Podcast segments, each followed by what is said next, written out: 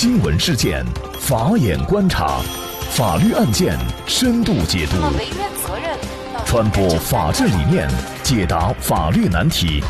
请听个案说法。大家好，感谢收听个案说法，我是方红。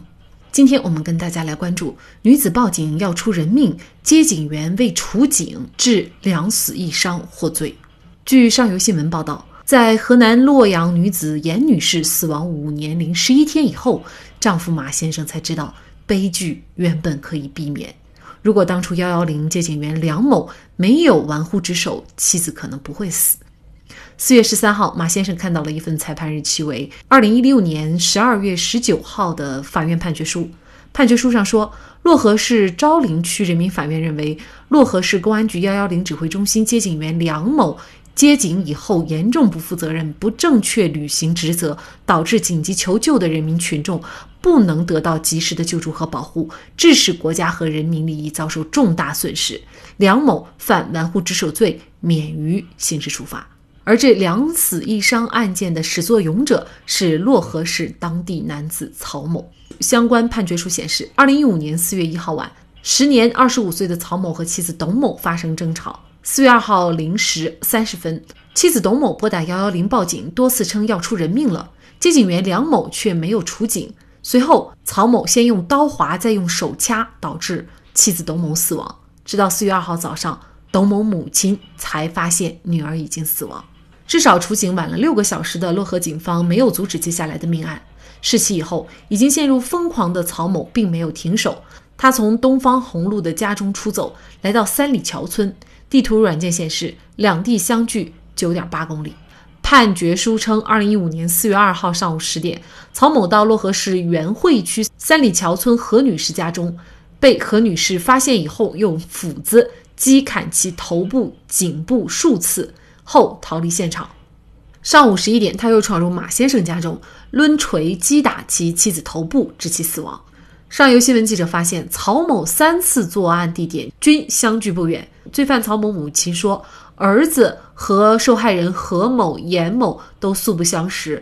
他对不起三家人，也让自家陷入了深渊。凶手曹某已经执行死刑，而重伤者何某的丈夫刘先生起诉漯河市公安局承担行政赔偿责任的官司也开庭，还没有判决。马先生也打算。和刘先生一样起诉漯河市公安局行政不作为。马先生说：“都说了要出人命了，还不出警？退一步说，即便是夫妻吵架，接警员梁某也应该通知派出所。民警去了，事情的发展就是另外一个版本。我老婆可能就不会死。那么，接警员梁某构成玩忽职守罪，为何又免于刑事处罚？刘先生起诉公安机关不作为，索赔。”国家赔偿又是否能够得到法律的支持？就这相关的法律问题，今天呢，我们就邀请重庆百君成都律师事务所刑辩中心主任王万琼律师和我们一起来聊一下。王律师您好，你好，方红。嗯，很感谢王律师。那么在这个案件当中啊，这个警员梁某呢，他是犯玩忽职守罪，最后呢，法院是定罪了，但是是免于刑事处罚啊，也就是有罪名，但是呢，没有具体的处罚措施。一些被害人的家属就会有质疑，就是这种情况合不合法，或者说合不合理？因为毕竟是因为他的一些玩忽职守、玩处警的这样的一些行为，才可能导致后续的。几条人命啊！那么您怎么看这样的一个免于刑事处罚的判决呢？坦白说哈，就是说，我们从直观来看，觉得确实这个对梁某的处罚是比较轻的。但是如果结合法律本身的规定来看呢，这样的一个处理决定也不能说它存在什么问题，因为最高人民检察院曾经出台有一个规定，就是关于渎职侵权犯罪案件立案标准的规定。玩忽职守罪的立案标准呢？它第一款是这样来规定的：造成死亡一人以上，或者重伤三人以上，或者重伤二人、轻伤四人以上，或者重伤一人、轻伤七人以上，或者轻伤十十人以上的，根据该款这个规定呢，我们这个本案当中的死亡人数是两个人，重伤一人的后果，实际上我们来跟前面这个规定来进行比对的话，它是刚刚达到立案标准多一点点。如果说单从这个案件本身的立案的条件来看，那我们不能说法院这个处理有好大个问题。如果案件当中还存在其他的一些从轻情节，你比如说，呃，比如说他是不是自首啊，对吧？他是不是第一责任人呢？这中间有没有别的这个参与的因素等等？因为目前我们实际上不了解这个案子的全貌，只是知道一个结果。如果综合这些因素来看，法院的判决，你说他免于刑事处罚，好像也不能说他存在好大个问题。只是从我们站在普通人的情感和角度看，觉得这样一个行为导致如此严重的后果，那最后却是。免于刑事处罚，还是从情感上还是接受不了。但是呢，从目前法律规定来看，他似乎是没有多大问题的。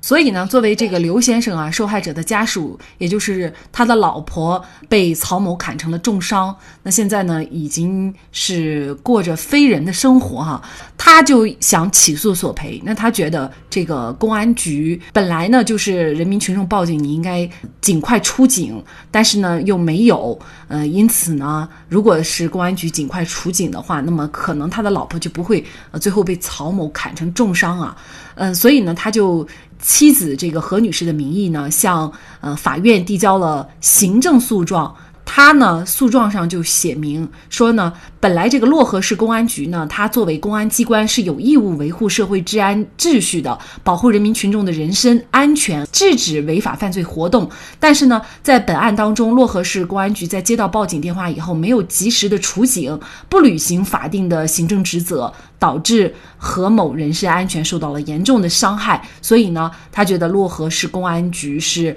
明显违法的，他就要求对方给他进行一个行政的赔偿。但是呢，漯河市公安局决定呢对他不予赔偿。像警员梁某这种不作为，可能我们会觉得这个刘先生他为什么要起诉的是公安局，而不是梁某本人向本他本人来索赔呢？呃，具体来讲呢，就是说。他是一个职务行为，所以他代表的不是他的个人，嗯，他是代表国家机关在履行职责，因此呢，他这个不作为的行为，那么是应当由他所在的国家机关，也就是漯河市公安局来承担相应的这个法律责任。所以说，他起诉的话，不，被告应该是漯河市公安局，而不是这个梁某本人。当然，就是说，至于说他在这个行政不作为的过程当中，他作为具体的实施人，那么他肯定在内部他会受到一定的处罚。包括我们说国家赔偿，实际上对这种涉及到职务行为引发的国家赔偿的话，他也是就是说相当于是第二责任主体。这个，但是从起诉的角度，那么这个漯河市公安局列为第一被告是没有问题的。那现在这个案件还没有宣判，那您觉得这个漯河市公安局他应不应该承担国家赔偿呢？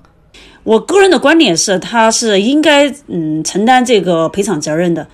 但是呢，就说这当中呢，根据现有的这个法律规定呢，确实这个有法律规定不太明确的地方，因为本案它属于行政不作为引起损害后果的这样的一个情形。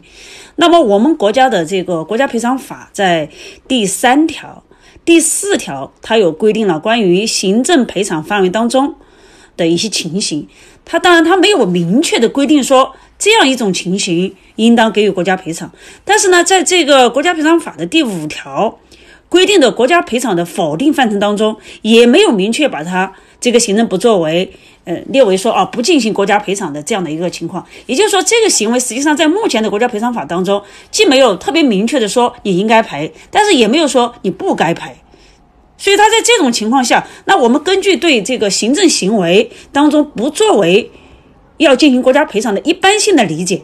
那么它是适用这个咱们国家赔偿法第三条第五项第四条第四项规定的造成人身伤亡、财产损害的其他违法行为，也就是说我们援引这两个款项的这个规定的话，那么实际上可以当然的推出漯河市公安局对这种情形是应当给予赔偿的。那么，另外，在这个咱们最高人民法院曾经出台过关于适用《中华人民共和国行政诉讼法》的解释，这个解释第九十八条也有如下的一些规定：因行政机关不履行、拖延履行法定职责，致使公民、法人或者其他组织的合法权益遭受损害的，人民法院应当判决行政机关承担行政赔偿责任。在确定赔偿数额的时候，应当考虑。该不履行、拖延履行法定职责的行为，在损害过程当中和结果当中所起的作用和因素等。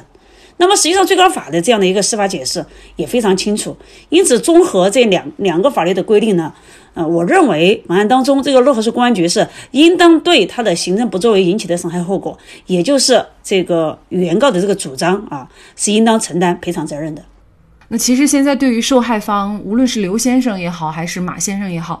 尤其是刘先生哈，因为妻子呢，他还需要不断的治病。那这个治病呢，他说已经是借了二十万。曹某，我们估计他可能本身也是没有多少赔偿能力的啊，因为他本身也就属于一个无业游民，一直在案发前也是这样的情况。也就是说，作为被害人来说，可能在民事上他真正拿到的这个经济上的赔偿是很少，甚至可能是没有。曹某已经被执行死刑了。那么现在在民事赔偿的渠道又没有办法拿到啊相应的赔偿的话，这种情况是不是就没有办法再去主张一定的权益了？这，还是有渠道的哈。就是说，除了刚才呃，他可以就是说呃，因为这个公安机关的这个不作为哈，除此之外呢，他还可以申请这个司法救助。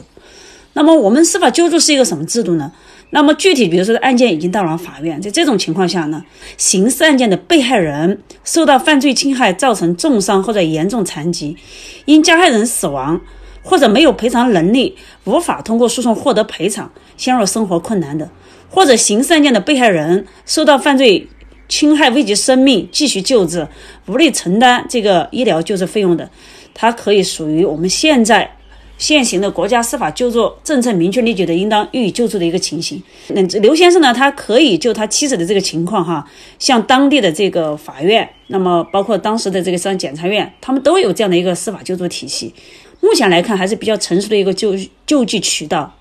其实可能我们大众也非常关心另外一个问题哈，就是，呃，我们在遇到生命财产安全受到威胁的时候，我们肯定第一时间想到的是报警。但是在报警的过程当中，如果没有处警的话，那么事实上对于我们来说就没有办法去求助了。呃，事实上，法律上面有规定，包括各个城市，它其实只要你报警了，那基本上你要几分钟之内是必须处警的。如果你不处警的话，其实本身它也有内部的一定的处罚啊。本案这个梁某啊，他为什么不处警？我们也做一些简单的一个推测啊。呃，有可能他觉得那个是夫妻的一些吵架，因为经常夫妻吵架，他就会去报警啊。可能他没有把这个事情重视起来啊，所以可能从这个方面也是要提醒广大的警员，就是报警必须是要按照这个相应的政策规定，就必须要处警。你说的特别好，其实这个确实，说实话，就像你讲的，在遇到这种。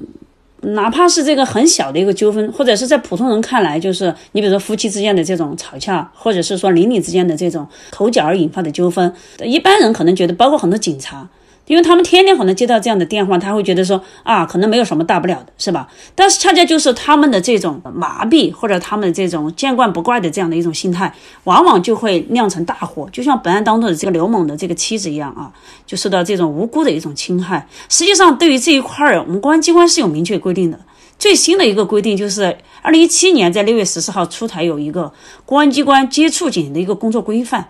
那么这个接触警的工作规范特别详细的说了，要接到人民群众的报警哈，应当怎么做到？你一般接到报警，一般就是要求立即必须要赶到现场。如果是比较远的乡村，要跟辖区派出所去对接，那么让辖区派出所马上出警，就是一个就近的原则。因为这个事儿你说的就是让我特别有感触。我在最近代理的一个湖南邵阳的一个杀人案，就是这样的一个，因为警察出警不力，引发了一个非常严重的后果。那就说，实际上就是因为邻里纠纷，大家先吵架，一个人在另一个上另一个人家里去，在那儿打砸闹一个多小时。那么在一个多小时过程当中，那双方实际上没有进一步发生冲突。那么被打砸的这一家人呢，他自己报警，警察觉得说啊，这个没有什么大事儿，是吧？那么所以说，在长达一个多小时当中，警察都没有出警。到最后呢，这个打砸的这个人的儿子被电话叫来以后，就认为自己的父母受欺负了，于是上门就殴打这个老人。两方发生这个争斗的过程当中呢，老人把这个小孩砍死了，就是上上门寻衅的这方的小孩砍死了。这个核心就是刚才你提到的问题：人民群众遇到这种危险的时候，肯定只能第一时间就是求助咱们的幺幺零，对吧？那么警察这个第一时间处理，法律也规定的非常清楚。应该说，有些时候杀人等暴力犯罪，往往就是因为一件件鸡毛蒜皮的小事引起的，因为几块钱的停车费就大打出手，因为排队的时候有人插队就打架，因为结账结错的问题等等。所以鸡毛蒜皮的小事，如果不能够得到及时合理的调解，就会使矛盾激化，继而引发命案。也因此，公安民警不能错过或者是忽视任何一次报警，及时处警是本职，也是法律的强制性规定。那在这里呢，我觉得我自己啊也深有感触啊。前段时间啊，孩子就乱按我的手机，然后不小心呢就拨打了幺幺零。我发现以后就马上制止了，当时电话还没有接通，然后呢，马上我就接到了幺幺零的回电，呃，对方就问说发生了什么事儿，我就说小孩子乱按的，很抱歉。即便我这样说了，对方不仅没有马上挂断电话，而且呢还再次确认是否真的没有事情发生。所以呢，我觉得也应该。给这位昆明的幺幺零接警员点个赞啊！那么，在一些紧急的时刻，报警人可能刚拨通电话就被强行制止了。那么这种情况，幺幺零接警员他的回拨也确实是非常的重要，否则呢，一旦耽误了时机，后果就难以估量了。好，在这里呢，也再一次感谢重庆百君成都律师事务所刑辩中心主任王万琼律师。另外啊，本周五晚上的八点钟，我们个案说法直播继续开启。本周的直播主题是小区公共区域变停车位，业主将物业告上法庭。那届时呢，我们会邀请昆明理工大学法学院副教授、云南大韬律师事务所高级顾问陆志明律师，就大家所关心的跟物业有关的法律问题，给大家进行一一解答。比如说，业主什么情况下可以拒交物业费？业主拒交物业费的情况下，小区物业可以断电断水吗？住在一二楼的业主不用电梯要交公摊费吗？车子停在小区被划伤被盗，物业又管赔吗？房屋漏雨反潮谁的责任？物业该承担吗？欢迎您在本周五晚上八点关注我们的个案说法直播。那么，大家如果想获得我们节目的图文资料，欢迎您关注“个案说法”的微信公众号，在历史消息当中就可以找到这期节目的全部图文资料。那么，大家在生活工作当中遇到一些法律问题呢，也欢迎大家向我们进行咨询。您可以添加幺五九七四八二七四六七这部手机号码的微信号，就可以找到我们，他们都非常的资深、专业和负责任。感谢您的收听，我们下期节目再见。